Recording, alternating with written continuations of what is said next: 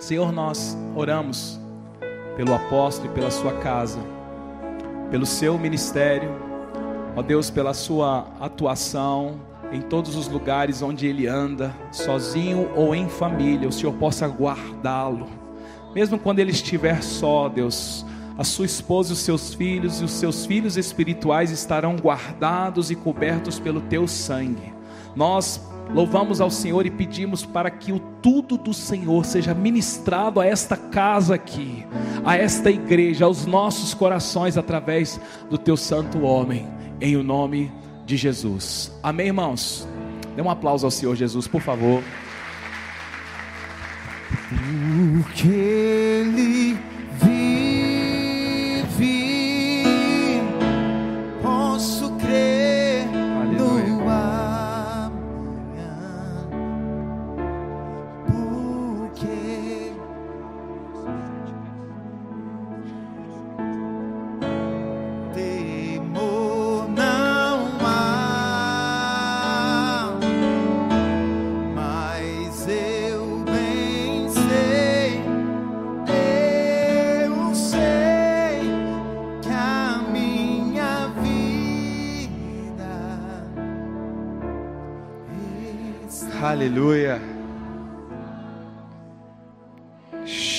queridos. Graça e paz, paz do Senhor. Boa noite. E aí, mano? Já é. A honra é minha estar aqui com vocês. O Senhor tem nos dado né, amigos nesse lugar. O Senhor tem nos feito conhecer pessoas o Senhor tem nos dado amizades temos cultivado aí ao longo do tempo, que temos conseguido é, servir e até mesmo ser servido, né? Ou seja, mesmo momento que nós ministramos, nós somos ministrados e, e é muito, muito bacana o que o Senhor tem feito em cada lugar. O Senhor tem nos dado, né? Esse, esse prazer de estar com, com a nossa família e em família. Isso é muito bacana. Né? Só reforço aqui também a gratidão pelos nossos irmãos, filhos que estão aqui, né? primeiros que de Comodoro, que Comodoro é muito perto, perto. E com tanta disposição a gente sai. Né? Eu sempre costumo dizer que a gente viaja para poder viajar. Então a gente viaja primeiro para ir para o porto, 650 quilômetros. Aí de lá então a gente viaja para um outro lugar que a gente quer. Então quando a gente vem para o Brasil, né, a gente precisa viajar. Então a gente sai de Comodoro, faz a viagem. E, e esses irmãos, eu creio que boa parte aqui tem mais de 10, 12 anos com a gente. É o Márcio, o Marcos. Eles estão desde quando a gente começou o ministério sempre nessa nessa loucura de viagens, de idas e vindas, né? Estão sempre com a gente, então obrigado. É a primeira família que sempre está nos apoiando, os pastores, né? Pastor Marcos, Pastor Jonathan, o profeta que foi embora, o Márcio, Deus abençoe. Quero agradecer os amigos que nós fizemos aqui em Goiânia. É, essa família ministerial é uma. Nós temos irmãos aqui que também o Senhor nos deu como amigos, filhos também que o Senhor nos deu, né? Hoje eu estou vendo aqui um casal, né, que tem andado com a gente, que tem a gente tem ministrado e tem servido e eles também mutuamente, o Danilo e, e a Gabi. Tem, tem sido um tempo maravilhoso aqui, amém, queridos? Tem sido um tempo maravilhoso mesmo. E que o Senhor abençoe. Essas 12 horas para mim também foi muito, muito, muito, como disse Joe, né? Foi algo fantástico. Esse tempo que nós gastamos aqui adorando, esse tempo que nós gastamos, é, como, como a linguagem usa, queimando, né? Foi algo fantástico. E aquilo que nós queremos ministrar daqui para frente, ou seja, nesse momento, é liberar uma palavra, porque nós temos que entender que o Evangelho não é uma, como diz, uma corrida de velocidade. Mas na verdade, o evangelho é uma corrida de resistência. Amém? Você pode dizer isso, irmão, não é o tanto que você corre. Ou seja, não é a velocidade, querido, não é, não, não, não é aquilo que você vai velozmente ou não, mas na verdade é que você não pare. A ênfase do Evangelho sempre vai ser você não parar. Amém? Tudo que o diabo precisa fazer é só fazer você parar. Porque se nós somos movidos pelo Espírito, e a palavra espírito no grego é pneuma, ou seja, algo pneumático é aquilo que é movido pelo ar. Então, se somos movidos pelo Espírito, nós não podemos parar. E a única coisa que o diabo vai tentar ao longo da tua história é só fazer você parar. Quando você para, tudo para. Quando você se move, todo o reino também se moverá em seu favor. Na verdade, eu tenho falado de algo que eu tenho entendido do Senhor. Tem muitas pessoas que o reino precisa se mover por elas. Mas tem muitas pessoas que movem o reino. E isso é diferente. Eu vou dizer de uma forma tão clara para vocês. Tem muitos cidadãos, ou seja, muitas pessoas em Goiânia que são ajudados por Goiânia. Ou seja, Goiânia se move por ela. Isso é quando estamos em um tempo de necessidade, então precisamos que a economia da cidade se mova em meu favor. Mas tem muitos nessa cidade que movem essa cidade para onde eles querem. Isso eu não estou dizendo de uma forma orgulhosa, estou dizendo que, por exemplo, os empreendedores movem essa cidade para um lugar. O Senhor está levantando não só pessoas que se moverão, mas o Senhor vai levantar, e eu creio nisso, pessoas que moverão o reino. O Senhor está levantando pessoas que movem o reino em um determinado lugar ou em uma determinada situação. Nós vamos mover o reino, e isso é se mover pelo Espírito. Amém? Então você pode profetizar isso, falar, meu irmão, você vai mover o reino. Precisamos fazer com que o reino se mova. E isso vai depender de mim, ou seja, em um âmbito natural, o reino ele é mais proativo do que, perdão, é, é, é, é mais reativo, perdão, do que ativo. O reino sempre vai estar esperando um posicionamento seu. O reino sempre vai estar esperando um comando seu.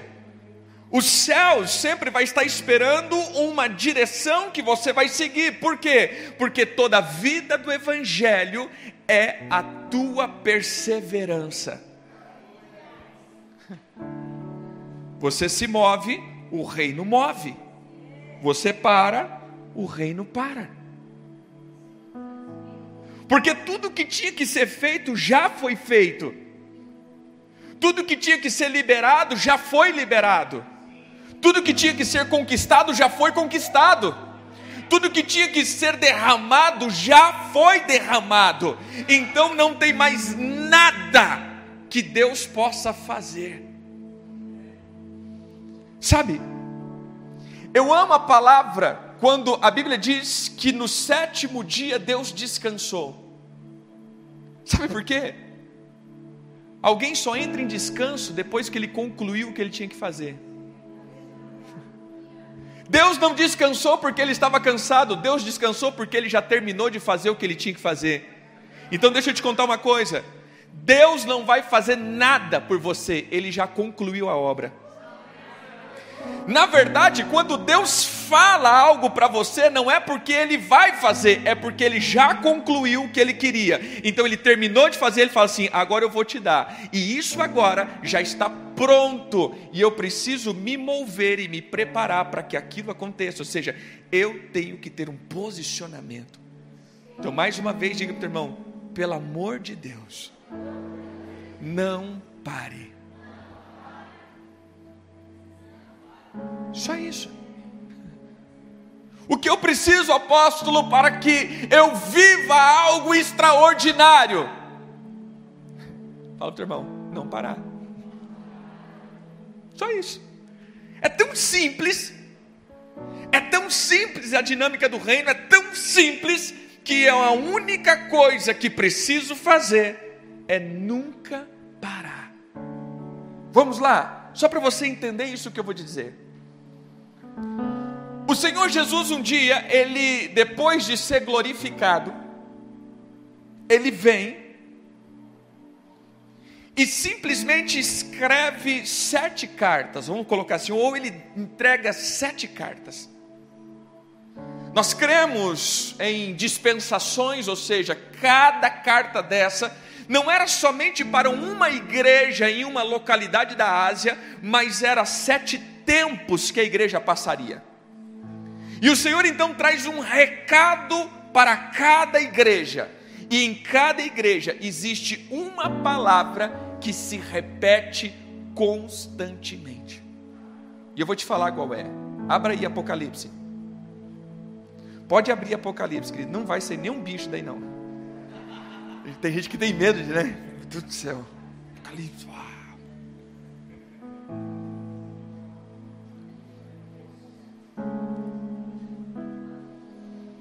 Apocalipse capítulo 2.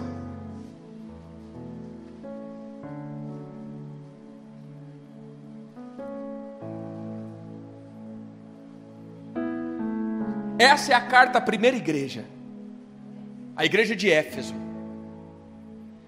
Esse é o primeiro tempo. O Senhor então ele se apresenta. É interessante que o cumprimento de Jesus, ou a apresentação de Jesus, fala de aquilo que seria a solução do problema. Então ele se apresenta, depois ele fala do problema e depois ele traz um benefício ou uma palavra profética. Mas eu quero só pegar os pontos que se repetem verso 7, 2, 7. Diz assim: Quem tem ouvidos, ouça o que o Espírito diz à igreja. Ao, ao, deixa eu te falar uma coisa. Essa é a única palavra ou na verdade, esse é o único tipo de pessoa que experimentará todas as manifestações do que Deus tem ao que vencer. Fala o teu irmão, aquele que continuar até o fim. Mais uma vez, fala o teu irmão, só se continuar até o fim. Sabe qual é o problema? A gente esquece que a vida cristã é como a nossa alimentação. Não adianta você querer comer 4 quilos de comida agora e falar, vou passar dois meses sem comer. A vida cristã não é acumulativa, é diária. E todos os dias eu preciso caminhar. Não adianta eu orar, orar, orar, orar, orar hoje o dia inteiro, orar amanhã o dia inteiro, orar dois meses o dia inteiro e falar assim: é, agora eu vou parar um tempo, vou dar um tempo, porque eu já acumulei um pouco. Não existe acumulação no reino espiritual, é até o fim. Muitas vezes a gente começa a dizer: é, as pessoas não valorizam, eu fiz tantas coisas e não vê o que eu já fiz, porque a vida cristã não é o que você já fez, é o que você continua fazendo até o fim. É sempre assim, até o fim. Então diga comigo: ao que vencer, comerá da árvore da vida. Verso 11. 2:11. Quem tem ouvidos para ouvir o que o Espírito diz à igreja? Ao vencedor. Não sofrerá o dano da segunda morte. Verso 17.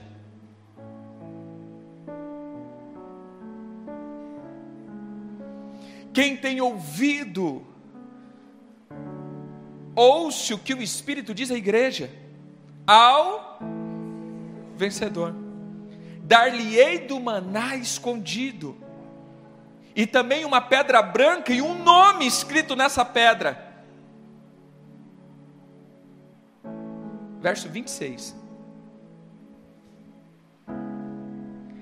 Ao vencedor, que guardar até o fim as minhas obras, eu lhe darei autoridade sobre as nações. Capítulo 3, verso 5. O vencedor será assim vestido de vestiduras brancas, e de modo nenhum apagarei o seu nome do livro da vida, pelo contrário, eu confessarei o nome dessa pessoa diante do Pai e diante dos anjos. Rapaz, é muita glória, né? Verso 12: Ao vencedor, faloei coluna no santuário de meu Deus, e daí jamais sairá. Gravarei também sobre ele o nome do meu Deus, o nome da cidade do meu Deus, a nova Jerusalém que desce do céu, vinda da parte do Senhor, e o meu novo nome. E a última igreja, verso 21. Ao vencedor, dar-lhe-ei sentar comigo no meu trono, assim também eu venci e me sentei com o meu Pai no seu trono. Veja só, queridos, uma só condição o Senhor estabelece para a vida cristã. Não é aqueles que chegaram perto, não é aqueles que quase foram, não é aqueles que andaram até bastante não é aqueles que tentaram. Toda vida cristã será concedida, ou todos os benefícios, ou todas as dádivas, ou todas as promessas, ou tudo aquilo que Deus tem, sempre será concedido para um tipo de pessoa: aos vencedores.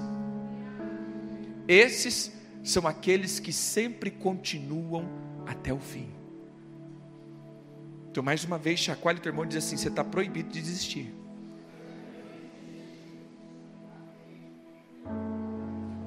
Olha para o teu outro irmão e fala assim: você está proibido, meu irmão.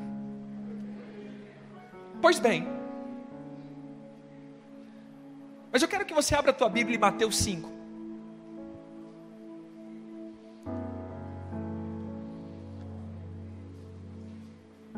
Perdão, Mateus 4.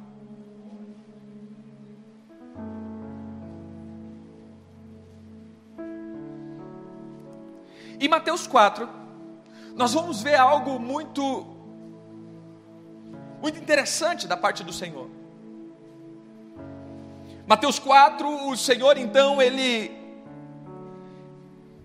ele deixa gravado ali uma parte da história dele, que é chamada parte da tentação. E é interessante que eu volto de novo, eu trouxe esses textos de Apocalipse para que você possa entender que não importa o quanto você caminhou, isso nunca será o suficiente se você desistiu em uma etapa da tua vida. Não importa o tanto que você fez, isso será inútil se você desistiu em uma etapa da sua vida. Não importa o que você já fez, para o reino conta o que você está fazendo. Não é o que eu já fiz, porque não, eu se torno, porque senão eu se torno então um museu. Se você olhar o museu, o museu é os registros de todas as vitórias do passado. Nós não somos museus evangélicos. Sabe por quê? Porque nós continuamos em vitória e em vitória. Então, tudo que você já conquistou até aqui, fica aqui, porque tem muitas coisas para conquistar, tem muitas guerras para vencer, tem muito reino para conquistar, tem muitas vitórias para estabelecer, tem muitas coisas que virão sobre a tua vida, por isso não pare, nunca pare, porque a essência do Evangelho é não desistir, amém? Pois bem, Mateus 4, Eu quero ler na versão a mensagem, eu acho ela bem bacana. Para algumas partes, eu acho ela bem legal. Diz assim: eu creio que vai estar bem diferente da tua, da tua versão. A seguir, Jesus foi levado pelo Espírito para o deserto. Era a hora da prova. E o diabo quem iria testá-lo. Jesus preparou-se para a prova, jejuando 40 dias e 40 noites. O jejum deixou Jesus com muita fome. E o diabo aproveitou disso para aplicar a primeira prova. Já que você é filho de Deus, dê ordens que transformará essas pedras em pães. Jesus, citando Deuteronômios, respondeu: É preciso mais do que pão para permanecer vivo. São necessárias as palavras firmes que procedem da boca de Deus. Uau. A primeira coisa, e isso daqui eu quero trazer hoje como, eu vou dizer como uma uma marca constante. O diabo sempre vai tentar você com essas três coisas para você parar. Sempre. Sempre essa vai ser as três estratégias do diabo. Sempre. Diga comigo, sempre. O diabo vai usar três coisas. Veja então a primeira coisa aqui, ou essas primeiras provas. Jesus acaba de ser batizado e ele é levado para a confirmação do ministério. Gente, deixa eu dizer uma coisa para você. Todas as vezes que Deus começar a se mover em algo na sua vida, você vai passar por um tempo de deserto.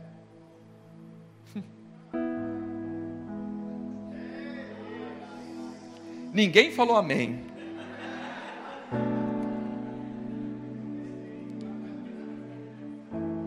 É interessante que isso todo mundo fica quieto, nem estou ouvindo. Né? Todas as vezes que Deus falar algo para você, eu vou dar um exemplo claro. Às vezes você está passando por um momento, aí vem aquela profeta ou aquele profeta e dá aquela palavra profética: Deus entrou na sua causa. No outro dia a coisa piora. Aí você fala: imagine se não tivesse entrado. Quem já viu um vizinho passando por isso? Nós nunca. Por quê?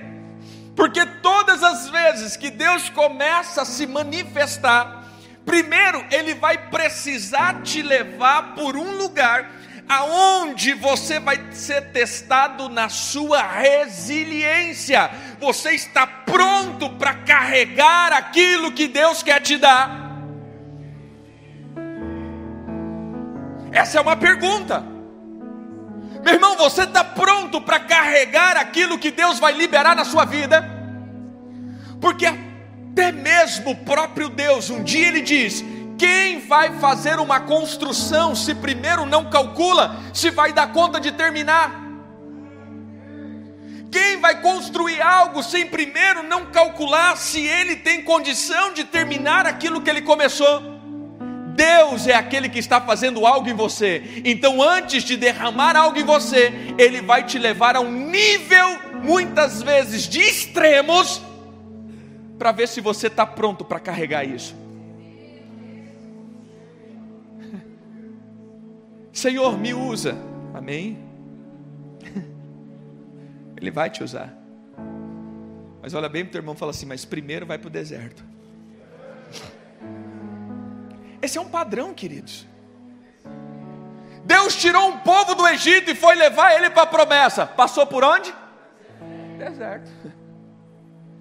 Jesus vai começar o ministério dele. Olha que lindo. Jesus acaba de sair do batismo. Aquela multidão, Jesus batiza, ele sai, o Espírito Santo então ele vem com uma forma de pomba, ou seja, forma corpórea, parece aquela imagem. uma voz dos céus diz: Este é o meu filho amado, em quem eu tenho prazer. Todo mundo escutou aquilo. Imediatamente, Jesus é conduzido para o deserto.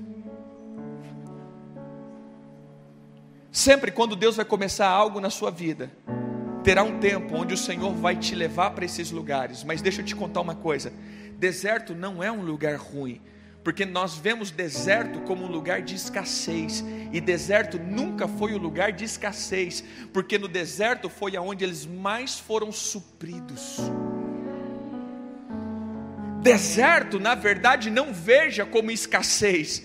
Deserto você tem que entender como dependência extrema.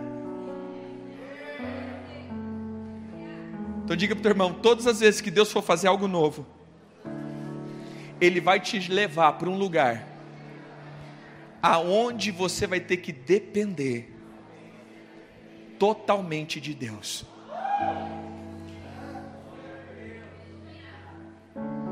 Aí está o problema. Porque o teu deserto nem sempre será financeiro.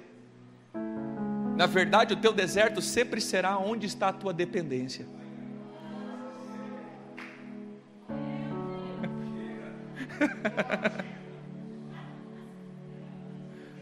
Você entendeu aqui? Aonde será o teu deserto? Na onde você tem confiança aonde você pauta a tua confiança, é esse lugar que o Senhor te leva a não confiar mais nisso. Por isso, a primeira prova. Qual foi a primeira prova? Qual foi a primeira atacada do diabo? Você está com fome? Pega desses dessas pedras e faça com que se torne pão. Irmão, que problema teria nisso? Nenhum. Mas uma das coisas que o diabo estava incitando é: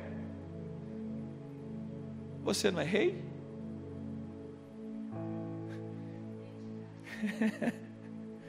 Teu Deus está te deixando passar fome?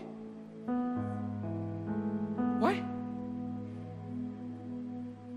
Cadê teu Deus? Você está passando por todos esses problemas aí, cadê Ele? Quem já passou por isso? Chegar naquele ponto onde você pergunta, onde você é questionado, cadê o teu Deus? Você está vendo o ímpio lá, ó, tá cheio de grana. E você está aí sem nada. A primeira vez ou a primeira coisa que você vai ser testado é no teu nível de dependência. Jesus usa um texto, e esse texto é muito interessante. Veja só, qual é o texto que Jesus usa? Nem só de pão,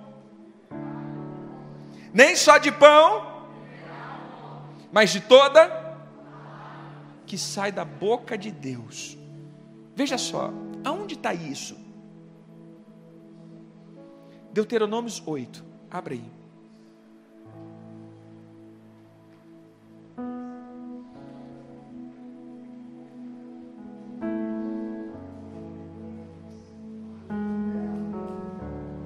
Deuteronômios 8 é uma palavra poderosa.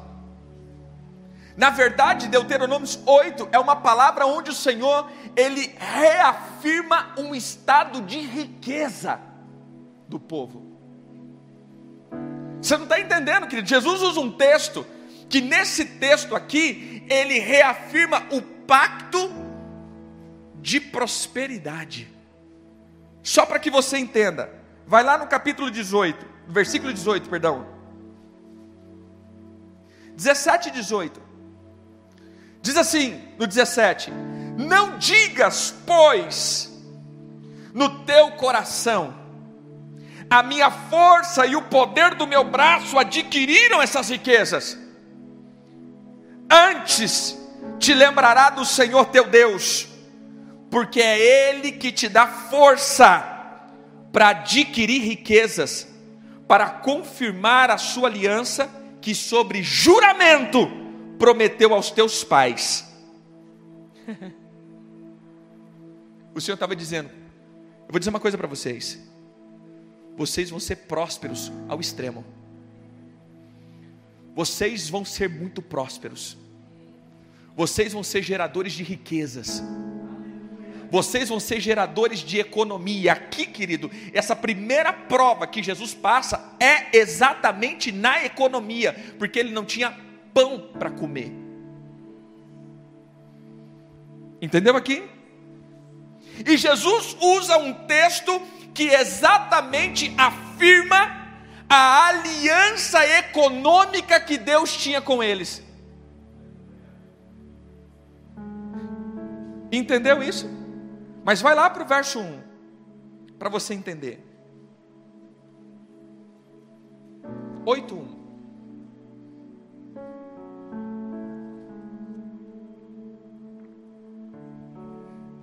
Cuidareis de cumprir todos os mandamentos que hoje vos ordeno, para que vivais e vos multipliqueis, e entreis e possuais a terra que o Senhor prometeu sobre juramento aos vossos pais. Recorda-te, perdão, recordar-te-ás de todo o caminho pela qual o Senhor teu Deus te guiou no deserto estes 40 anos. Olha aqui, querido. Agora começa. Olha o que ele está dizendo. Lembra? O Senhor fez uma promessa para você. Você pode dizer isso para o irmão? O Senhor fez promessa para você. Então lembra de todas as promessas e lembra de todos os caminhos. Olha o que ele está dizendo. Olha o que Moisés está dizendo. Lembra dos caminhos que Deus te conduziu. Um, para te humilhar. Dois, para te provar. Três, para saber o que estava dentro do teu coração.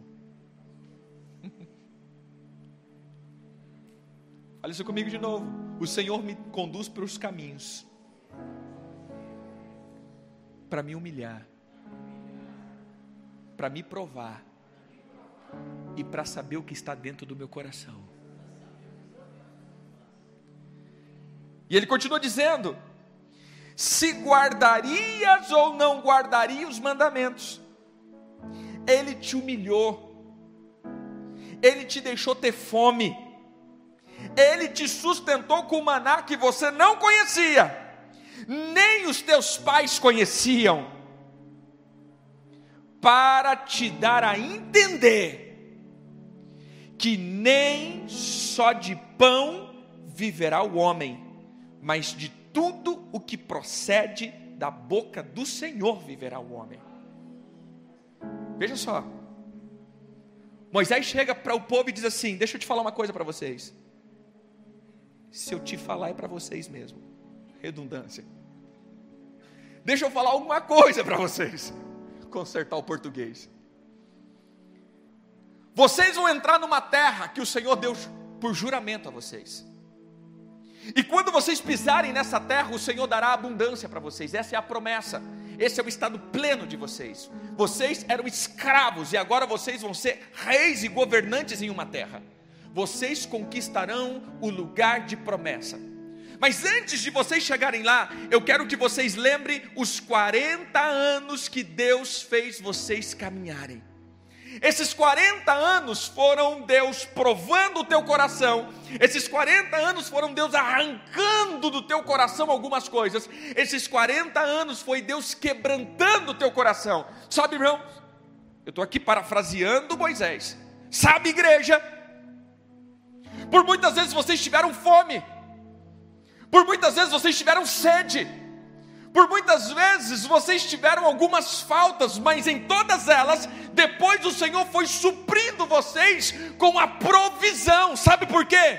Para que vocês definitivamente aprendam. Não é pelas coisas físicas que vocês se moverão, mas se vocês se moverão por todas as promessas liberadas da boca do Senhor.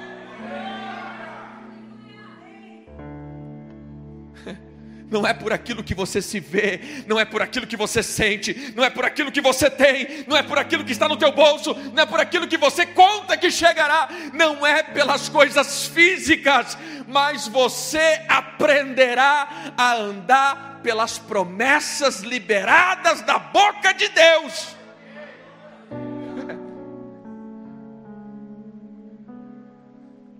Essa foi a resposta de Jesus para Satanás. O diabo chega para o diabo e fala assim: Uai, você está com fome? Cadê teu Deus? Dá um jeito aí, rapaz. Você tem poder para criar comida. Você tem poder para sair disso, porque o que dá para entender é que Jesus já tinha terminado os 40 dias de jejum e ele estava com fome, e ainda ele estava com fome. E o diabo fala o seguinte: espera aí, acaba com essa palhaçada aí. Por que, que você está passando esse negócio? Dê um jeitinho. E aí Jesus fala assim: deixa eu te falar uma coisa. Eu não vivo por aquilo que eu vejo. Eu não me movo pela minha economia. Eu não paro porque as coisas não aconteceram do jeito que eu quero. Eu aprendi a me mover pela palavra do Senhor.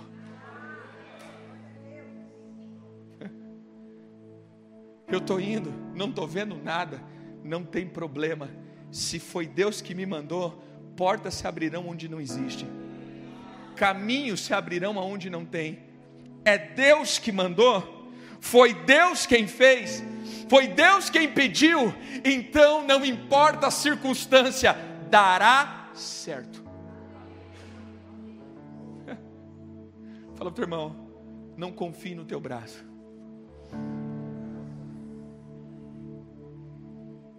Sabe qual vai ser sempre a primeira proposta do diabo para você?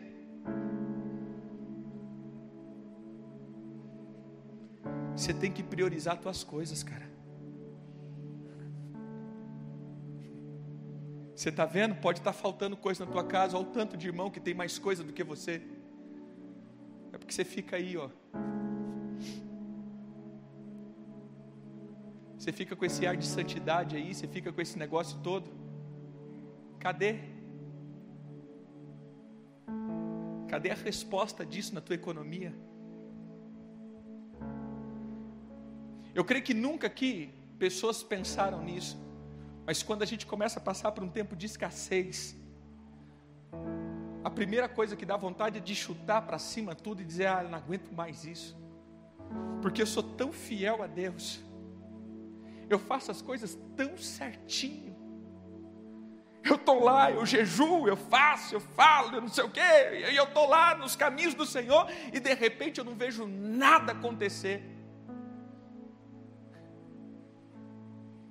Escute essa voz do Senhor dizendo para você hoje: você vai ter que aprender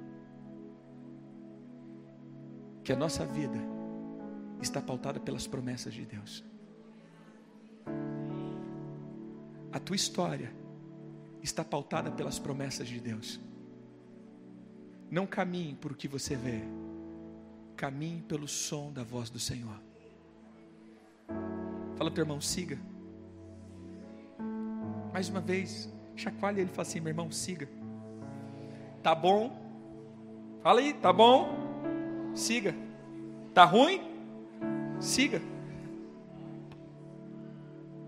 Siga. Primeira coisa que o diabo sempre vai usar para te parar. Porque esse é um treinamento.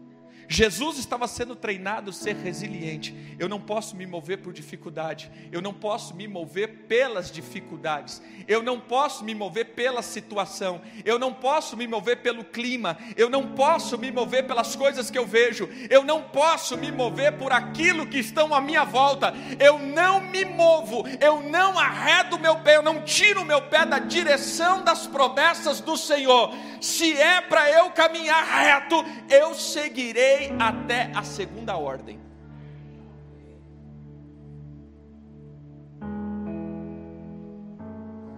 Deixa eu te falar uma coisa. Eu quero ser profético aqui. São três coisas. Mas em cada elas eu entendo que o Senhor tirará pessoas de alguns lugares.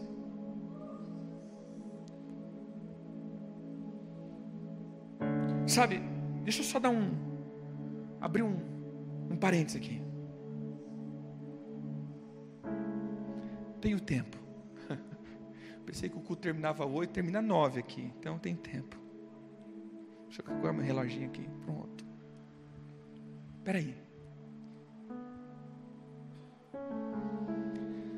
Isaías 61 diz assim: O Senhor ele veio para libertar Mas o Senhor também veio para trazer libertação. Parece uma redundância, né? Ele veio libertar e trazer libertação. Mas na verdade são duas palavras diferentes que é usada aqui. A primeira coisa é: o Senhor veio me libertar. A palavra aqui é deixar os meus pés livres para fluir. Fala, teu irmão, o Senhor Jesus veio para desatar os teus pés de todas as prisões. Profetize isso, fala assim: você está livre para caminhar, você está livre para fluir. A palavra hebraica usada aqui é isso: é como um rio que flui sem impedimento. O Senhor veio fazer com que você flua sem impedimento. Não haverá impedimento na sua vida, não haverá circunstância, não haverá barreira, não haverá nada que segure os teus pés. Você está livre. Mas a segunda palavra já não tem nada a ver com fluir dos pés, tem a ver do abrir os olhos. Por isso, em Êxodo, o Senhor usa duas palavras também. Eu tirei vocês da terra do Egito, mas eu também tirei vocês da casa da servidão. Eu entendo como duas, porque a terra do Egito é aquilo que limita os meus pés, a casa da servidão é aquilo que limita a minha mente. O Senhor veio fazer livre os teus pés, mas o Senhor também veio te dar entendimento de reino e sacerdócio. Quero profetizar isso: os teus pés estão livres, porque a tua mente está liberada. Amém? Primeira coisa aqui então, é simples. Muitos irmãos já pararam muitas coisas e entregaram. A palavra de hoje que o Senhor me deu, profundamente no meu coração, é que esse vai ser um tempo de fluir. Mas algumas coisas vão ter que ser resgatadas, porque foram entregues. Primeira coisa é: teve pessoas que já ficaram paralisadas, porque eles viram circunstâncias e não aguentaram a pressão que o Senhor fez na sua vida para tirar do teu coração uma coisa chamada desistência. O Senhor não pode entregar ninguém, nada a ninguém que tem o coração da desistência. Porque senão vai ser uma entrega perdida. Imagine você receber algo e depois desistir. Por isso, a primeira coisa que o Senhor vai entregar, na verdade, antes de entregar, Ele vai avaliar se você persevera em situações adversas. O apóstolo Paulo diz isso. Aprendi a ter pouco, aprendi a ter muito. Aprendi a ser livre e aprendi também a servir o Senhor em cadeias. Eu já passei por liberdade e prisões, eu já passei por fome e escassez, eu já passei por calor e frio, eu já passei por honra e desonra, eu já passei por tudo. E em tudo que eu passei, eu posso entender e declarar: eu posso todas as coisas naquele que me fortalece. Às vezes você chegou aqui querendo chutar tudo, dizendo: Olha, eu quero desistir da minha casa quero desistir do ministério, quero desistir disso, eu quero desistir. O Senhor está dizendo: você vai desistir?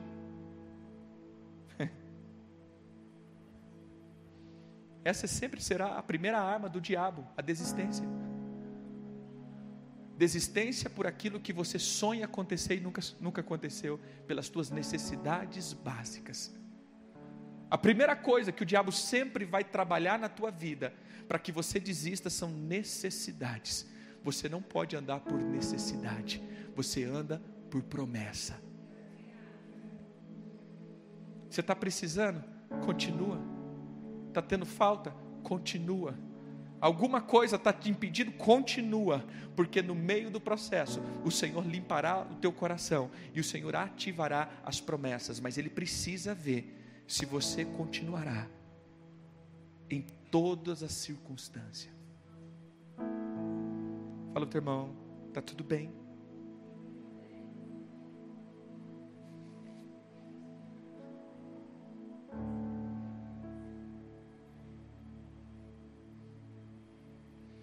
Feche os teus olhos.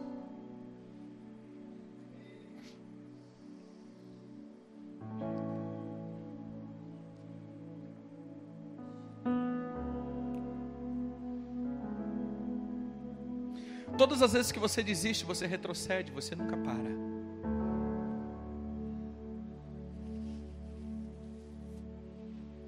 O que eu entendo é que a desistência é algo que não te paralisa em um lugar. A desistência faz você retroceder aonde você começou e não faz você parar onde você está. A desistência, na verdade, é um ato abortivo. Veja só, continue com os olhos fechados.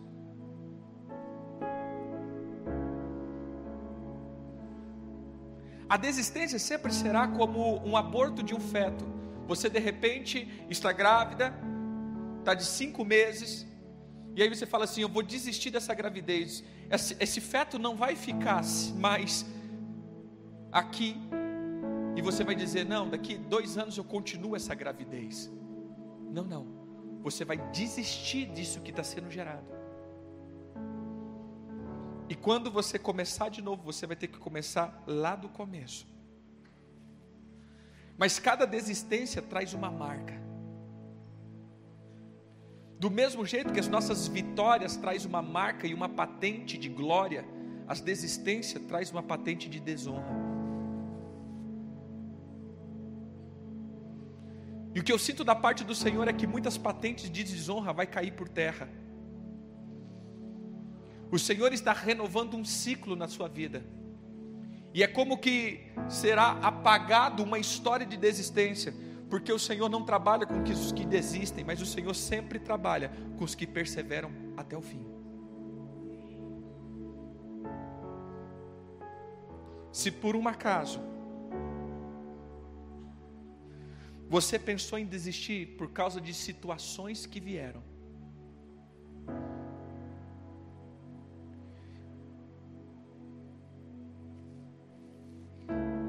Eu quero que profeticamente, ou na verdade você colocou no teu coração que você estava desistindo. Ou se você já desistiu. E hoje você é um telespectador do reino. Eu quero que profeticamente você venha, venha como no altar, dizendo: Senhor, eu estou pegando de novo. Estou pegando de novo. Gaste um tempinho orando, pedindo perdão ao Senhor, falando: Senhor, eu não vou desistir mais, pode confiar em mim. Mas vem e fala assim: Eu estou pegando de novo. Eu estou pegando.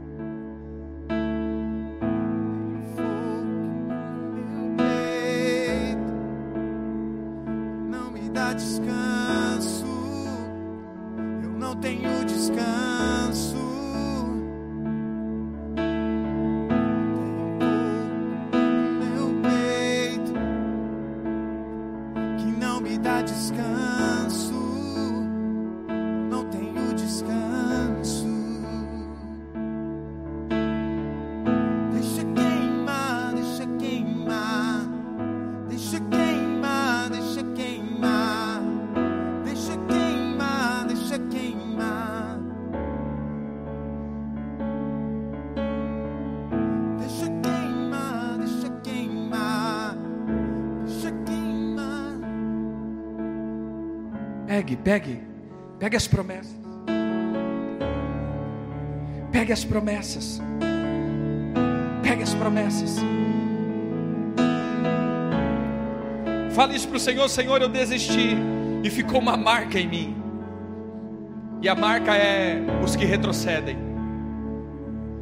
E a tua palavra diz que aquele que coloca a mão no arado e retrocede, esse não é digno. Então a marca dos que desistem é a indignidade.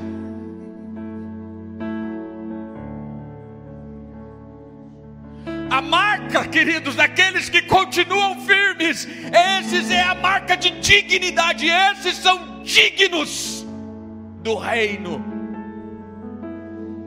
Mas pelo contrário, os que desistem, os que desistem, os que desistem, eles ficam com a marca de serem indignos. São indignos. Mas hoje o Senhor está arrancando a indignação e a indignidade.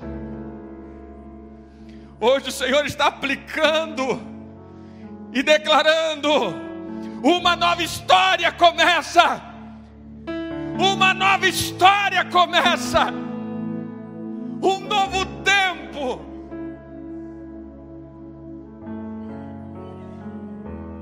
Senhor, eu quero pedir que tudo aquilo que os teus filhos colocaram no altar um dia, tudo aquilo que os teus filhos, meu Deus, colocaram no altar, dizendo: Olha, eu entrego, Senhor, eu não quero. Eu entrego, eu não quero. Eu peço que os teus anjos entrem nesse lugar agora. Eu sei que já estão aqui. Mas eu quero, Senhor, que esses anjos venham liberar agora. Traga de volta o que o Senhor já tinha entregado a eles. Eu peço que a mão de cada um dos teus filhos comece agora, meu Deus, ser cheia de novo. Cheios de novo. Cheios de novo. Cheios, cheios, cheios. Recebam do Senhor. Recebam do Senhor.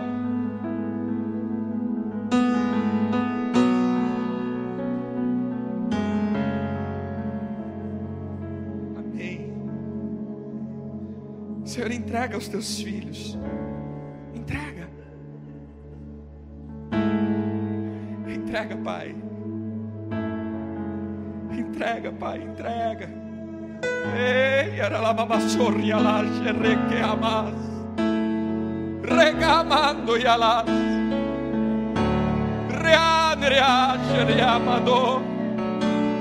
Entrega dons, Senhor, dons que foram entregues ao Senhor, dons que foram, Senhor, entregue aos teus filhos e que um dia eles entregaram de volta. Nós declaramos: recebam esses dons, recebam, recebam.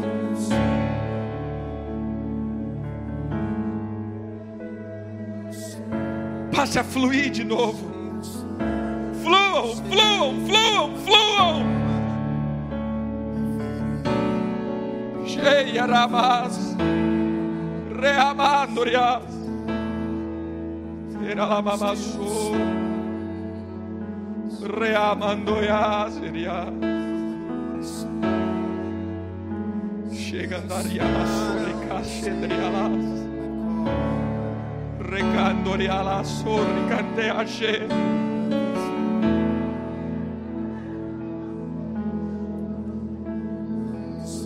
Cedri canta da sorri sorri.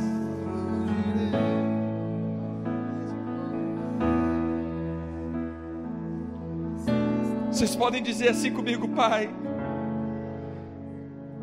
Hoje eu pego de volta pedindo a tua misericórdia. Ativa de mim, ativa em mim todos os dons, projetos, destino que um dia eu entreguei, porque eu fui pressionado.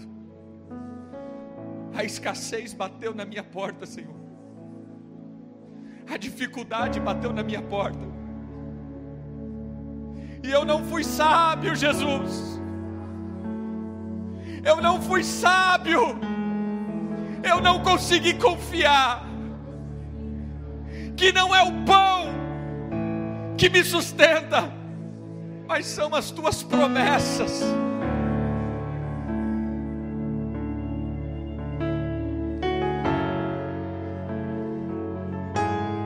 Mas hoje, Senhor,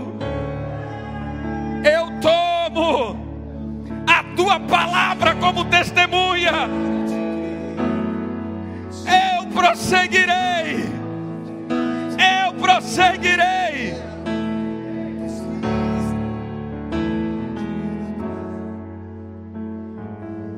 Pai, eu tiro as patentes de indignidade. Mas hoje as patentes de dignidade entram em mim. Em nome de Jesus. Os céus verão que sou digno, não por mérito, mas pela obra da cruz. Só me ajude, Senhor a enfrentar os limites. Em nome de Jesus. Você vai sair daqui e você vai falar assim: Senhor, eu estou tomando e levando de volta. Na hora que você levantar, você faz profeticamente: fala, Senhor, eu estou levando de volta aquilo que um dia eu quis entregar. Eu não vou entregar, eu vou continuar, porque eu sou um vencedor, e o vencedor não desiste.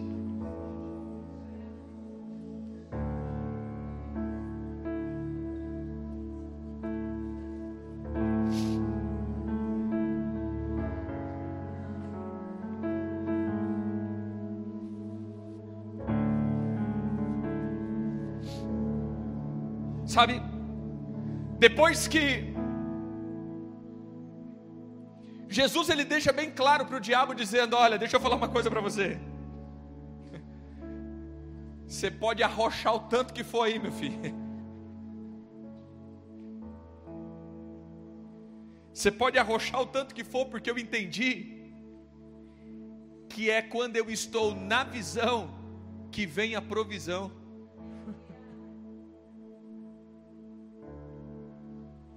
É quando eu estou dentro do caminho que eu serei provisionado.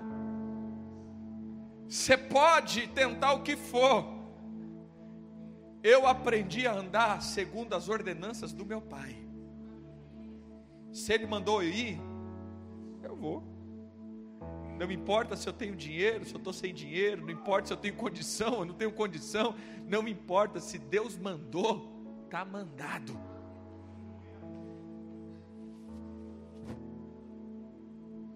Sabe, irmãos, eu tenho feito esses, esse ano eu tenho feito desafios mesmo, coisa que não é muito habitual. Eu sempre falo muito dessa questão da economia, falo, não, não é muito no sentido, mas eu ensino sobre isso. Mas com os filhos espirituais eu tenho ensinado, falando, cara, esse ano vocês vão precisar fazer coisas diferentes. Vocês vão aprender a fazer coisas diferentes. Por quê? Porque vocês vão ter que aprender a confiar em Deus. Para de confiar no que vocês têm. E para de confiar no que vocês não têm. Porque a gente fica, é que eu não tenho. É, meu irmão. Aprenda a andar segundo o que o céu tem. Fala, teu irmão, o céu tem. E ele libera para os que são dignos, os que não retrocedem. Amém? Tem provisão para a sua vida.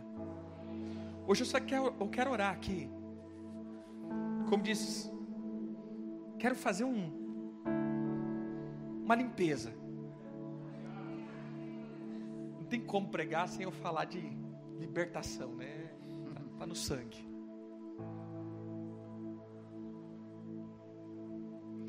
Esses dias eu entendi algo que eu comecei a ministrar a respeito de uma coisa chamada tribunais. Tribunais é onde aqueles que são infratores e os que cometem crime, eles vão. Eles vão para os tribunais. Amém? Tem advogado, eu sei que tem um advogado, mas tem mais advogado aqui, levanta a mão. Amém. Ou seja, se eu falar alguma besteira aqui, vocês me corrigem. Mas tribunais são.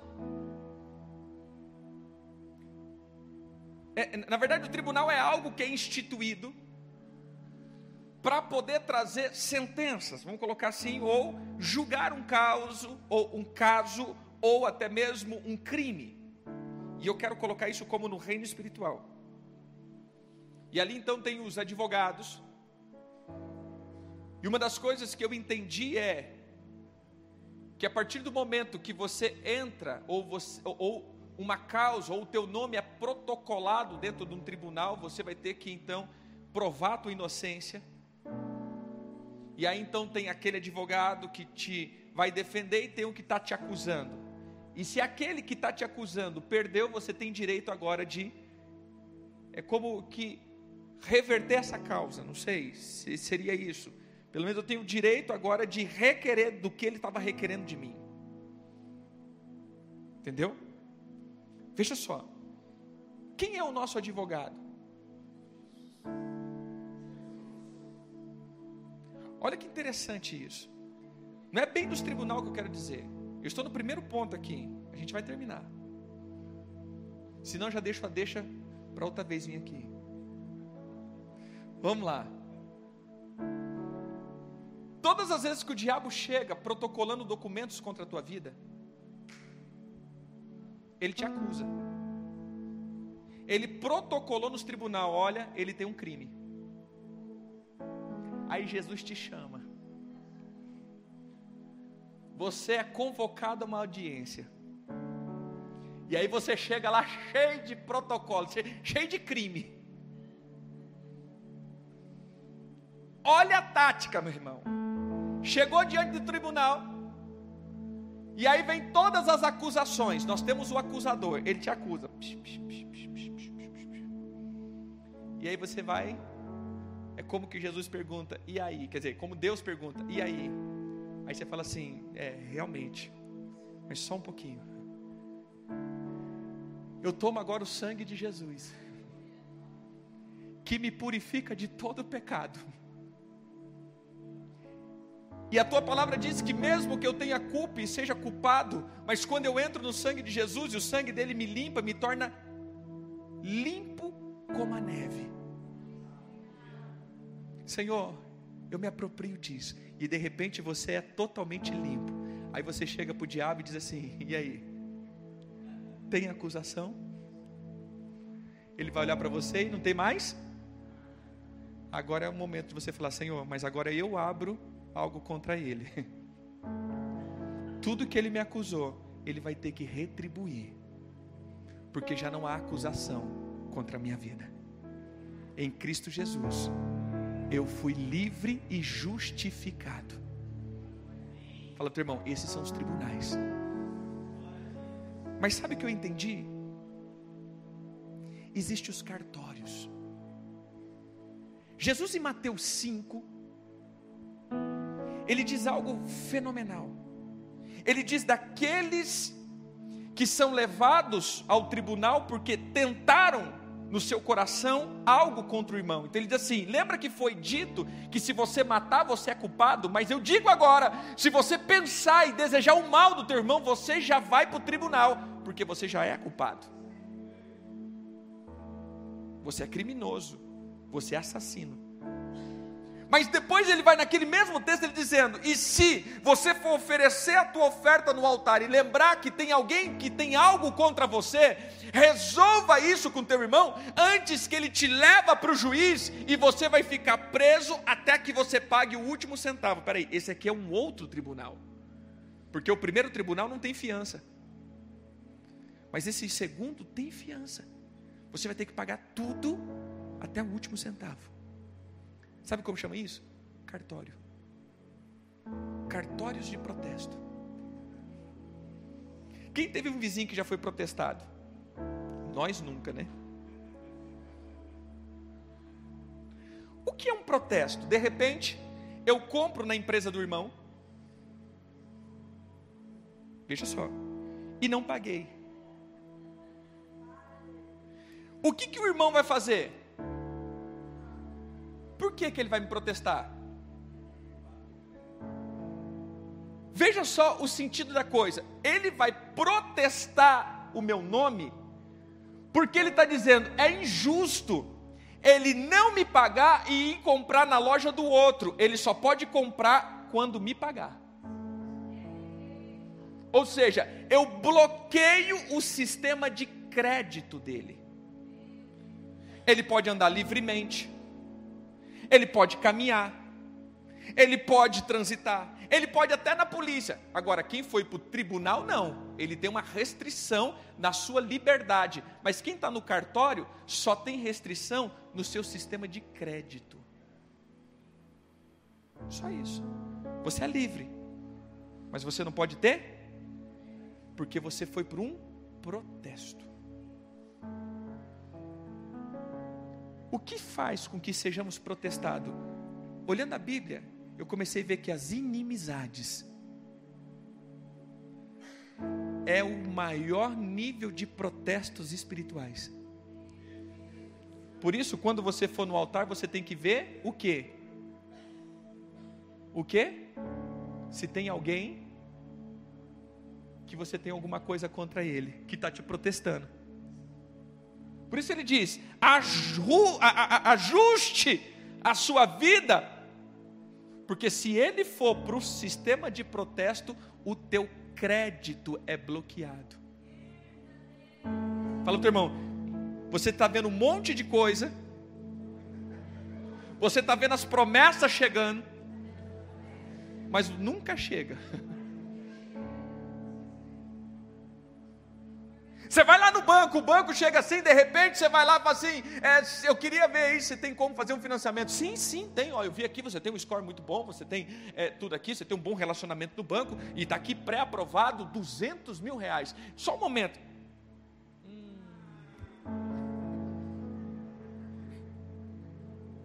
Tem um protesto. Quem já teve um vizinho que passou por isso, né? Cara, você tem direito. Fala assim comigo: você tem direito. Tem condição. Mas tem um protesto. Tem muitos aqui que Deus queria liberar um monte de coisa. Tem direito. Está pronto. Está pré-aprovado. Mas fala para o irmão, mas está com protesto. Existe um monte de irmão que está protestando ele. existe um monte de gente que está requerendo algumas coisas. Por que, que nós estamos falando isso? Porque o primeiro nível é o nível econômico. O Senhor vai limpar nos sistemas de crédito celestial. Eu quero declarar que hoje o Senhor vai apagar alguns arquivos. Você vai voltar a ter crédito, amém? Não é só crédito no reino físico, você vai ter crédito no reino espiritual.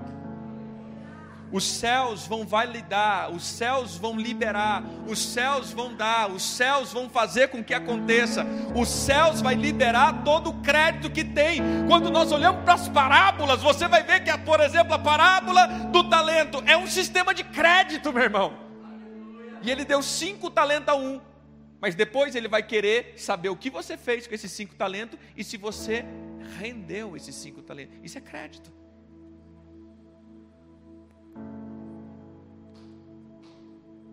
Deixa eu te dizer, sabe por que muitos desistiram? porque foram pressionados. Coloca a mão no teu coração fala assim: Pai,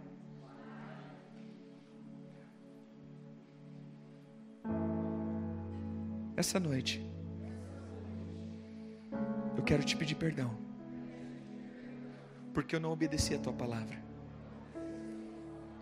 Eu não acertei as contas, enquanto meu irmão estava do meu lado. Eu deixei ele ir para os tribunais, e o meu nome foi protestado. Eu causei inimizades, eu fui inimigo e provoquei inimizades. Senhor, se eu fiz alguma coisa a mais, que o meu nome foi registrado nesses lugares espirituais. Eu quero pedir o teu sangue agora, vindo sobre mim, e tudo aquilo que eu devia, eu peço que o Senhor rasgue essas cédulas de dívidas, e que os teus anjos tragam agora essas cartas de anuência, e seja protocolado nesses lugares, que eu não devo mais nada, que o meu coração está limpo, Pai, limpa os registros que têm causado a paralisia no crédito, aonde o reino não consegue financiar a minha vida e nem os projetos, mas a partir de hoje, o meu nome está liberado, não tem registro, não tem acusação, porque eu me aproprio da obra da cruz e sou livre de toda paralisia, em nome de Jesus. Se há arquivos, são rasgados agora, mas eu declaro que essa semana eu verei o agir das liberações em nome da minha em nome de Jesus. Amém. Segunda coisa que paralisa a minha caminhada. Ou a segunda investida, abra aí. Verso 5.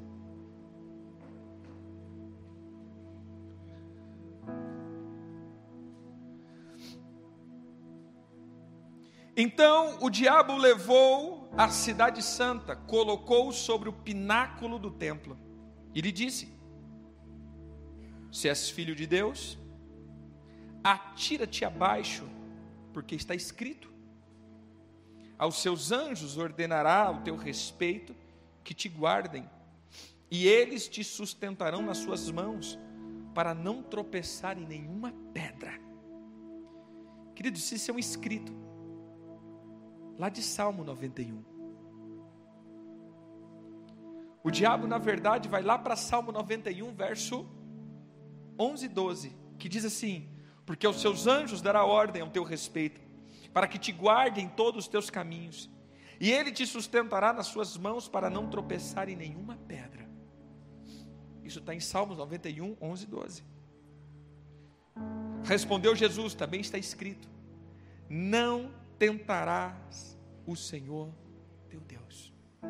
Eu vou ler nessa tradução que diz assim: Para a segunda prova, o diabo levou Jesus à cidade santa. Ele o pôs na parte mais alta do templo e desafiou: Já que é filho de Deus, pule.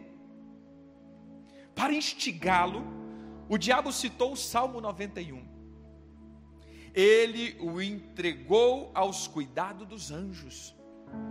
Tanto protegerão, tanto o protegerão, que você não se machucará, nem mesmo numa pedra. E Jesus contra-atacou com outra citação de Deuteronômios: Não tenha a ousadia de testar o Senhor teu Deus. Em que parte é essa? Abra lá em Deuteronômios. Porque muitas vezes a gente vê aqui, queridos, mas a gente não sabe o contexto daquilo que Jesus estava falando. Deuteronômio 6.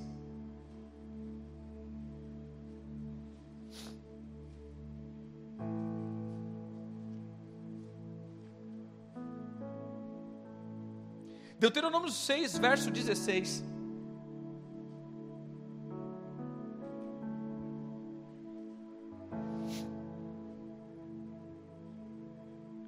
Diz assim: Não tentará o Senhor teu Deus, como o tentaram em Massá. Mas espera aí, como assim? Essa palavra que Jesus usa, não tentará o Senhor teu Deus, ele está refletindo a uma experiência que Israel teve lá em Meribá. Deixa eu te explicar o que foi lá em Meribá ou em Massá. Abra aí. Deixa eu só pegar aqui.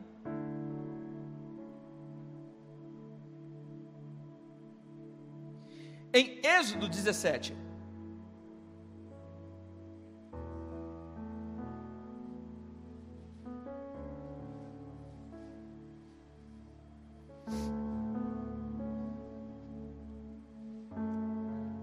Êxodo 17. Diz assim, verso 1: Tendo partido toda a congregação dos filhos de Israel, do deserto de Sim, fazendo as suas paradas segundo os mandamentos do Senhor, acamparam-se em Refidim, e não havia ali água para o povo beber. Contendeu, pois, o povo com Moisés e disse: Dai-nos água para beber. Respondeu Moisés: Por que contendeis comigo? Por que tentais ao Senhor? Tendo aí o povo sede de água, murmurou contra Moisés e disse: Por que nos fizeste subir do Egito para nos matar de sede, a nós e aos nossos filhos e ao nosso rebanho? Então clamou Moisés ao Senhor: Que farei a este povo? Só lhe resta apedrejar-me. Respondeu o Senhor a Moisés: Passa diante do povo e toma contigo alguns dos anciões de Israel, leva contigo em mão o bordão que, que feriste o rio e vai. Eis que estavam ali diante de ti sobre a rocha, eis que estarei diante de ti é, sobre a rocha em Horebe, ferirás a rocha e dela sairá água, e o povo beberá. Moisés assim o fez na presença dos anciões de Israel. Veja só. Então chamou o nome daquele lugar Massá e Meribá, por causa da contenda dos filhos de Israel e porque tentaram ao Senhor. Sabe qual foi a segunda coisa que o diabo usa e sempre usará na tua vida? Agora já não é mais na parte financeira, você já, preste atenção, você já venceu a situação financeira, ou seja, a finança não te segura mais, não importa se você tem ou não tem, não importa se você vai ou não vai, não importa o que está acontecendo, você já se move de uma parte muito em ousadia, as finanças não te prendem mais, amém? Mas agora a segunda paralisação vai ser paralisar na tua confiança da direção. Se você pegar em outro texto que ele está citando isso daqui, uns dos, dos irmãos, ele vai falar assim: era bem melhor nós ter morrido com Corá. Era bem melhor se nós tivéssemos, está lá em Números 20, fosse bem melhor se nós tivéssemos morrido com Corá. Seria muito melhor para nós se fosse com Corá a nossa morte, do que ter que aguentar essa sede. Então veja só, a segunda paralisação sempre será quando nós deixamos de ouvir a voz daqueles que nos direciona, que são chamados de pais, para poder ouvir a voz daqueles que são corás, os usurpadores.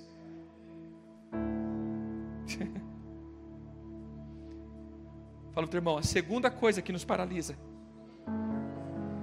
é quando nós começamos a tentar a Deus, quando não seguimos a Sua direção.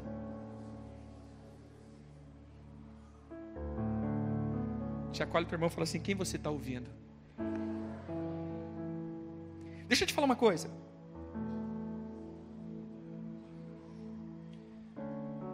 Quem já ouviu falar da história de Mefibosete?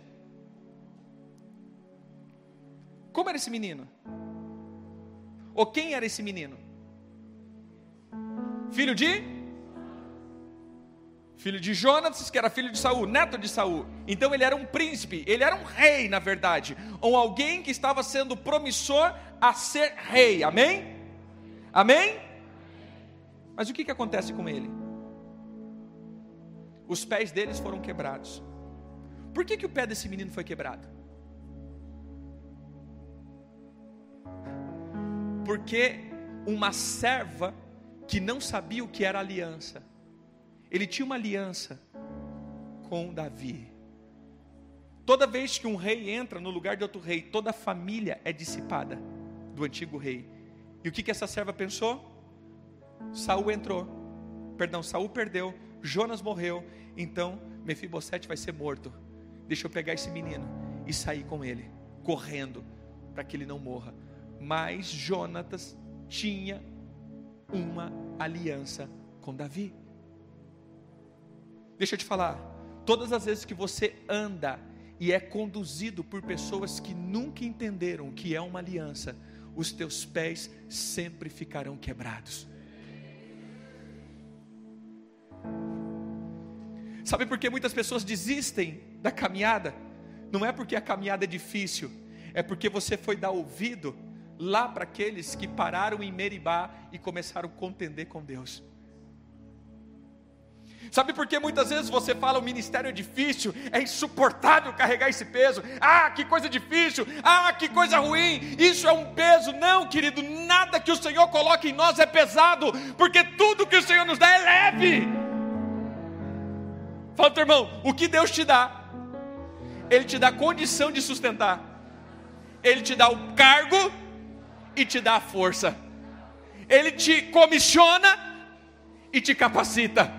Ou seja, Deus nunca vai te dar nada para você carregar com as suas forças. Tudo que Deus te dá, você carrega com a força dele. Ou seja, é leve. Apesar de ser uma responsabilidade enorme, mas a força é dele. Eu não sustento nada em minhas costas, eu não carrego nada, por quê? Porque tudo é dele e ele me dá capacitação. Mas o problema é quando você dá ouvido àqueles que não sabem o que é a aliança da obediência. Aí os teus pés vão começar a ser quebrados. E com os pés quebrados, queridos, é difícil você andar. Fala, teu irmão, sabe por que pode estar pesado a caminhada?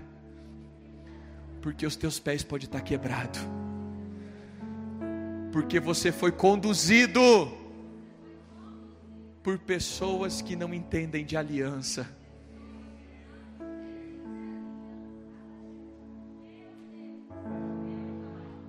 Quem são teus conselheiros? Entende aqui? A caminhada, ou seja, a segunda coisa que o diabo fala para Jesus é: Deixa eu falar uma coisa para você. Pula daí, rapaz. Cadê os anjos? Você não é Deus, o céu não vai te ouvir. Mas por que que joga para Jerusalém? Porque Jerusalém era o lugar onde as pessoas perseguiam Jesus. Jerusalém, as pessoas nunca conheceram Jesus como Deus.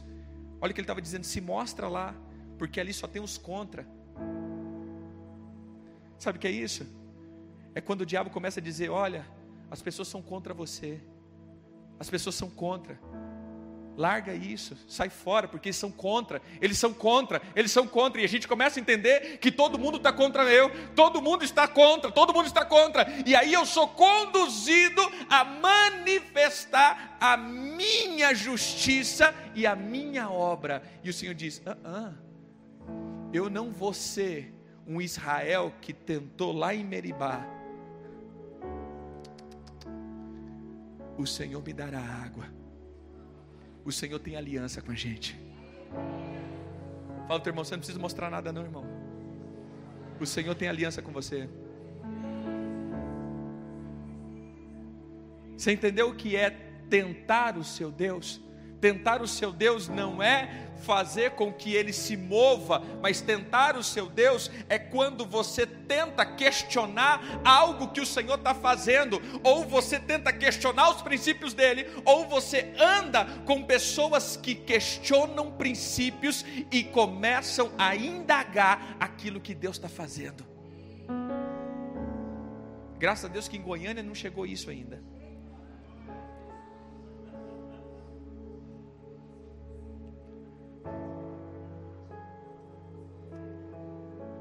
Mas lá para o Mato Grosso,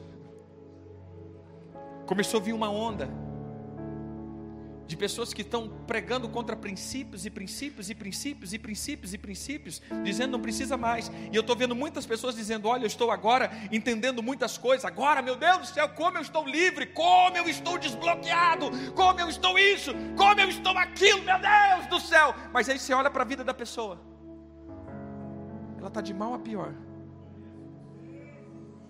Eu só estou falando isso daqui para quando chegar aqui. Quando chegar aqui, vocês tenham cuidado. Mas eu deixei tão claro assim.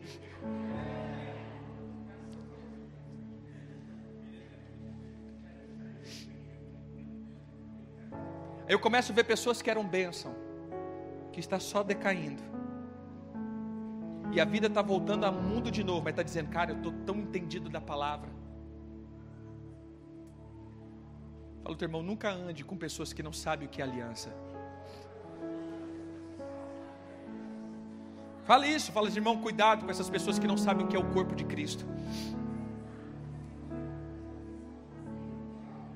Fala isso, cuidado com pessoas que questionam a autoridade.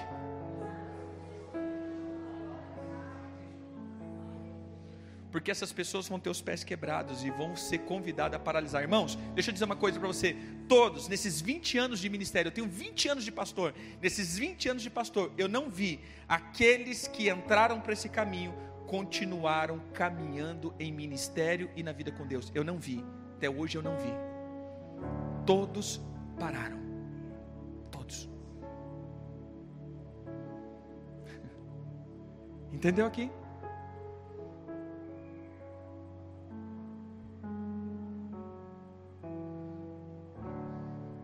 Podemos orar?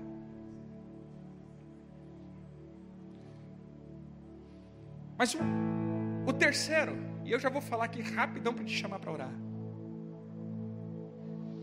A terceira tentação, ou a terceira prova, verso 8 e 9 diz assim: Para a terceira prova, o diabo transportou até o pináculo de uma imensa montanha tentando ser convincente, mostrou todos os reinos da terra como todos os seus fascínios. Então fez a proposta: tudo isso é meu, basta que você se ajoelhe e me adore, e tudo será seu. A resposta de Jesus foi curta e direta: caia fora, Satanás. E mais uma vez, recorreu a Deuteronômio. Está lá no Deuteronômio 6. Que ele diz assim: Adore somente ao Senhor teu Deus. Sirva ao Senhor com absoluta inteireza de coração. Verso 11 nessa versão diz: Fim da prova. O diabo fugiu e no lugar do diabo vieram os anjos. Fala, teu irmão, você quer ter experiência? Você quer que o reino te sirva? Vença essas três provas. Um, as dificuldades financeiras. Dois, as pessoas que não têm aliança. Três, a pureza da minha adoração. Isso chama unicidade. Eu vou dizer uma coisa para você aqui. Imagine aqui, eu, euzinho, sou casado com cinco mulheres, mas quis casar com a sexta. Quando eu vou lá e caso com a sexta, eu quebrei a aliança com as outras cinco? Sim ou não?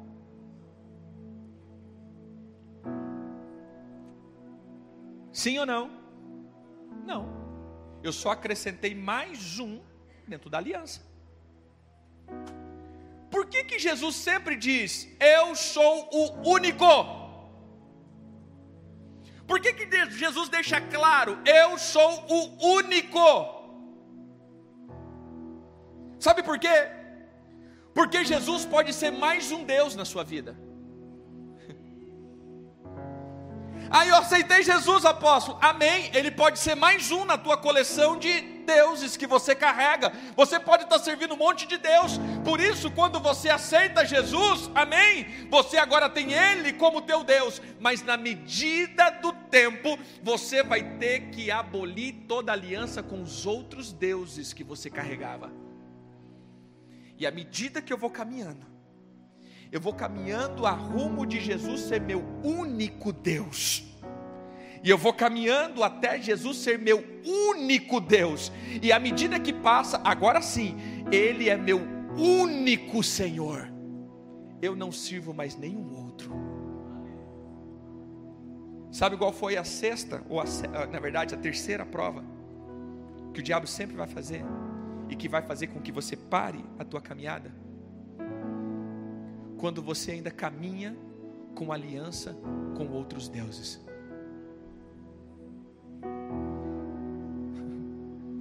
Olhe comigo. Quando as finanças me controlam, eu paro. Quando os conselhos daqueles que não entendem de aliança entram no meu coração, eu paro. E quando eu tenho outro Deus, eu paro. Jesus nos ensinou três coisas.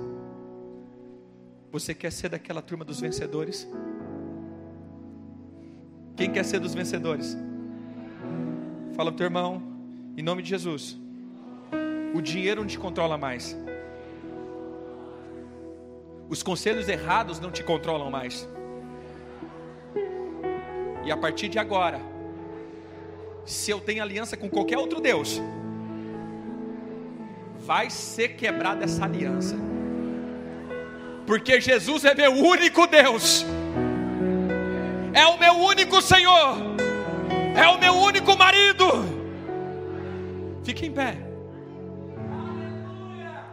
Eu quero te chamar aqui de novo.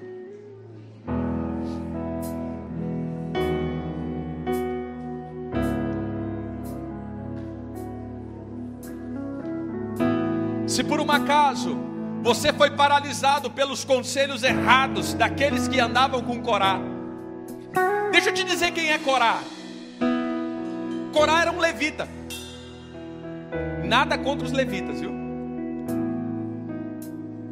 Mas Corá era um levita. E Moisés era um levita. Então, quando eles chegaram para Moisés, quando eles chegaram para Moisés e falaram: Moisés, espera aí, deixa eu falar uma coisa para você. Você pensa que é só você que escuta Deus? Nós também somos levitas, nós também somos ungidos. Deixa eu te falar.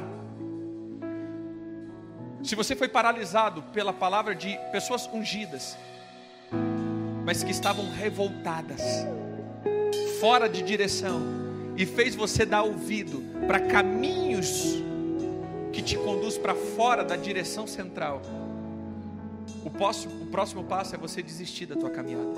Veja, queridos, se isso aconteceu com você normalmente, depois disso começa a vir frieza.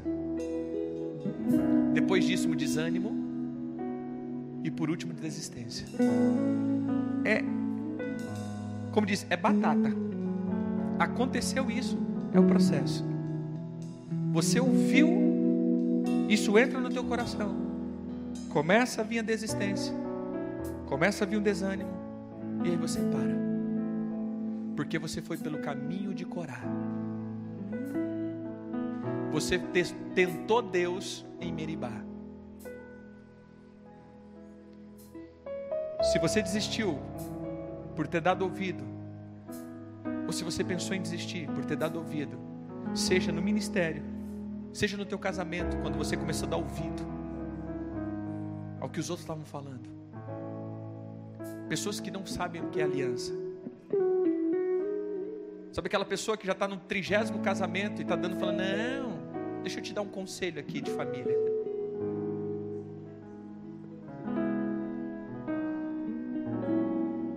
Ou se você parou, porque ainda você carrega um outro Deus. Como eu sei, apóstolo, que eu carrego um outro Deus? Você não se entregou por completo. Você não consegue ser livre. Coisas te preocupam ainda. Se algum desses dois motivos vem para frente e você vai tomar de novo. Vamos lá. Enquanto os irmãos vão adorando, único que é digno receber a honra e a glória, a força e o poder ao eterno imortal, invisível, mas real. A Ele ministramos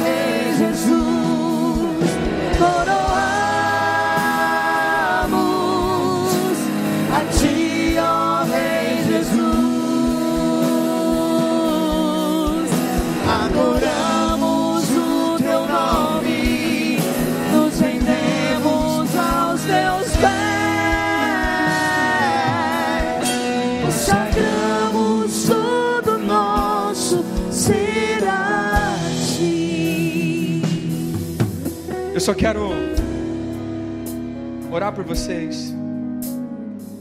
Hoje, na verdade, eu creio que a palavra ela já veio limpando. Mas eu não sei se algo ou alguém estava longe dos caminhos do Senhor. Tinha desistido da caminhada por causa de um desses três, três problemas: apertos, críticas, ou realmente, sabe quando o mundo fala mais alto dentro do coração e você volta, mas que você quer voltar, retornar de novo para os caminhos do Senhor, para a com- comunidade dos santos, ou seja, para a comunhão. Se existe alguém essa noite aqui que quer retornar a uma vida de comunhão, eu quero que você levante a tua mão, que eu quero orar com você. Não sei se existe, se está todo mundo bem, mas depois eu quero orar. Se tiver alguém, enquanto a gente estiver orando, você vem para cá, que a gente vai orar por você. Amém. Temos a irmã, tem mais alguém? Tem mais alguém que queira retornar, retornar ao caminho? Tem mais? Levanta a mão, se tiver.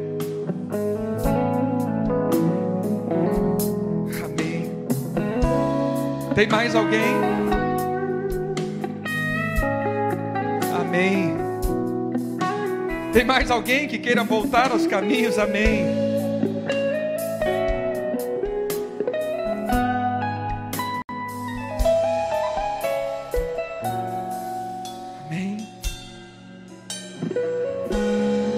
Pai, em nome de Jesus. Eu quero que vocês aqui digam comigo, Pai, em nome de Jesus.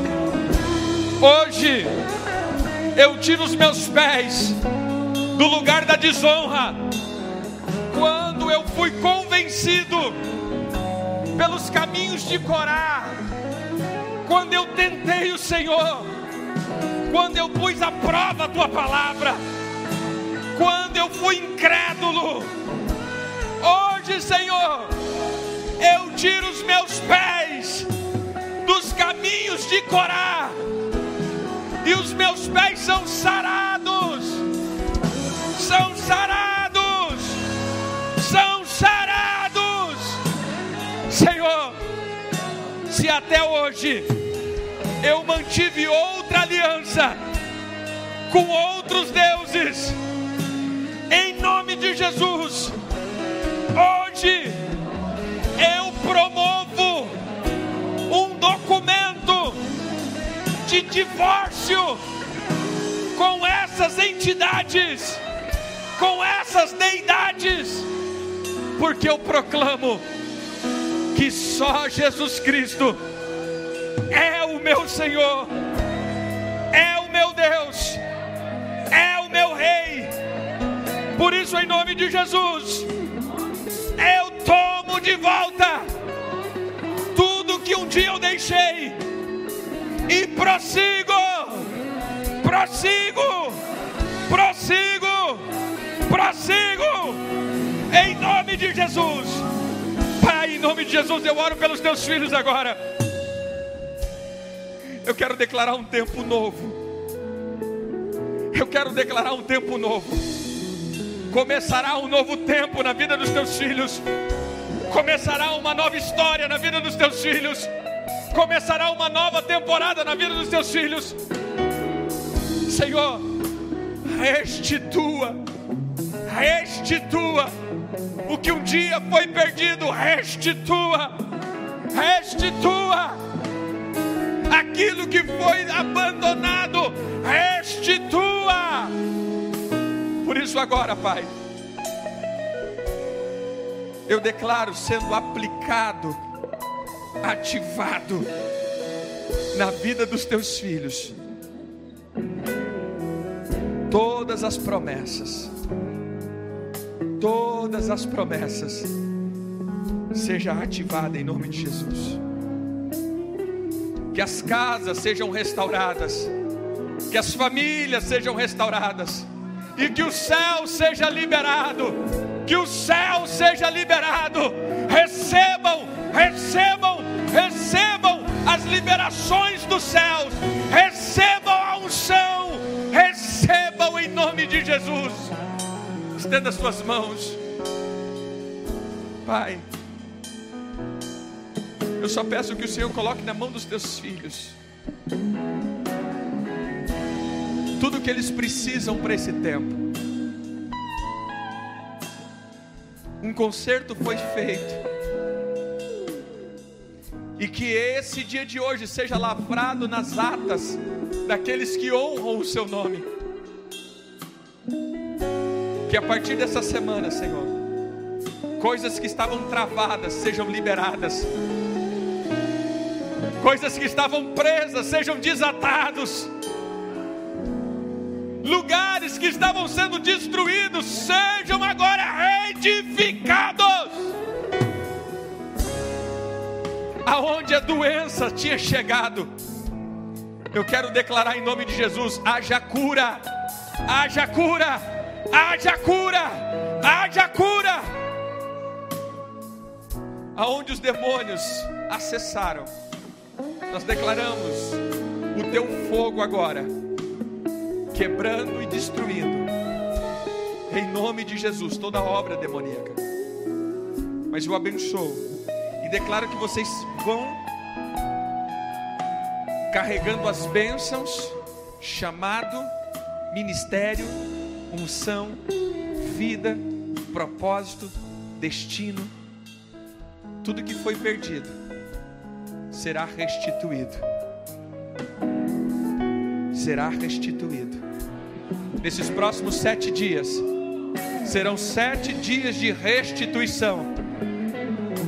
Eu declaro sobre essa casa tempos de restituição, tempos de restituição, tempos de ativação, tempos de liberação e unção sem medida. Esse é um decreto em nome de Jesus. Eu quero só chamar aqui aqueles que estão fazendo um concerto com o Senhor, vem aqui no meio. Eu quero que a igreja venha aqui também. Aqueles que estão voltando para os caminhos, vem cá. Vem aqui, encosta aqui. Amém. Vou pedir para que a igreja, líderes, vem aqui. Sei que líderes, mas aqueles que são parte da liderança, seja de jovens, de mulheres, só vem cá rapidão. Só coloque a mão nas costas. Esses irmãos.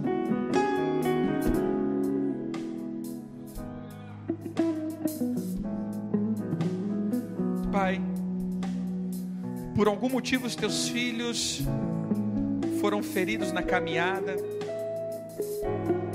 pararam a caminhada, mas agora nós pedimos, meu Deus, que o Senhor traga força, força, força, que a tua unção venha sobre os teus filhos para que eles possam ter firmeza nos pés. Como ministro, nós ativamos, meu Deus, os pés dos teus filhos. Sejam consertados agora.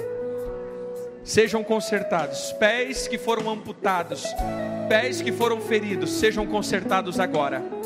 Agora, agora, agora, agora, em nome de Jesus. Sejam cheios, sejam cheios Sejam cheios, sejam cheios do Espírito Santo. Sejam cheios do Espírito Santo. Sejam cheios do Espírito Santo. Sejam cheios do Espírito Santo. Sejam cheios do Espírito Santo. Sejam cheios do Espírito Santo. Sejam cheios do Espírito Santo. Sejam cheios do Espírito Santo.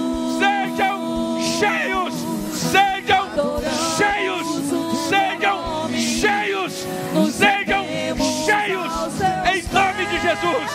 Prossigam. Prossigam. Sagramos todo nosso Eu declaro. Prossigam. E eu deixo essa palavra. Nada. Nada. Entenda isso, pastor.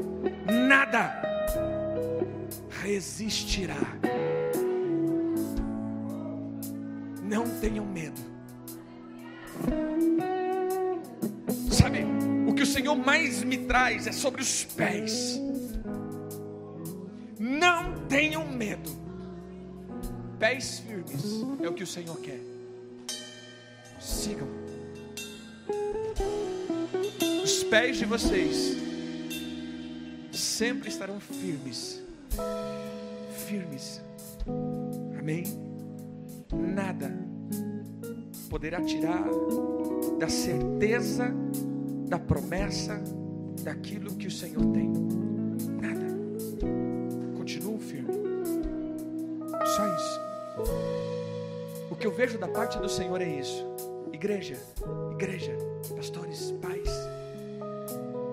Firme. Sempre firme. Caminho. Os pés de vocês serão conduzidos. A promessa e toda a temporada daquilo que possa estar vindo, veio, qualquer coisa. A única forma de vencer é a promessa. Há uma promessa. E essa promessa vai ser cumprida em nome de Jesus. Então siga, siga, em nome de Jesus. Que os pés de vocês sejam firmados todos os dias, sejam firmes. Amém? Não vacile, em nome de Jesus. Eu quero declarar, sabe, eu vejo o Senhor sempre firmando os pés. O Senhor está dando calçados especiais. Fala comigo, profeticamente, eu visto o meu calçado. O Senhor está dando calçado. Faz comigo, eu coloco os meus calçados. E pisarei serpentes e escorpiões, e avançarei, avançarei nas minhas promessas, porque o Senhor está comigo, em nome de Jesus.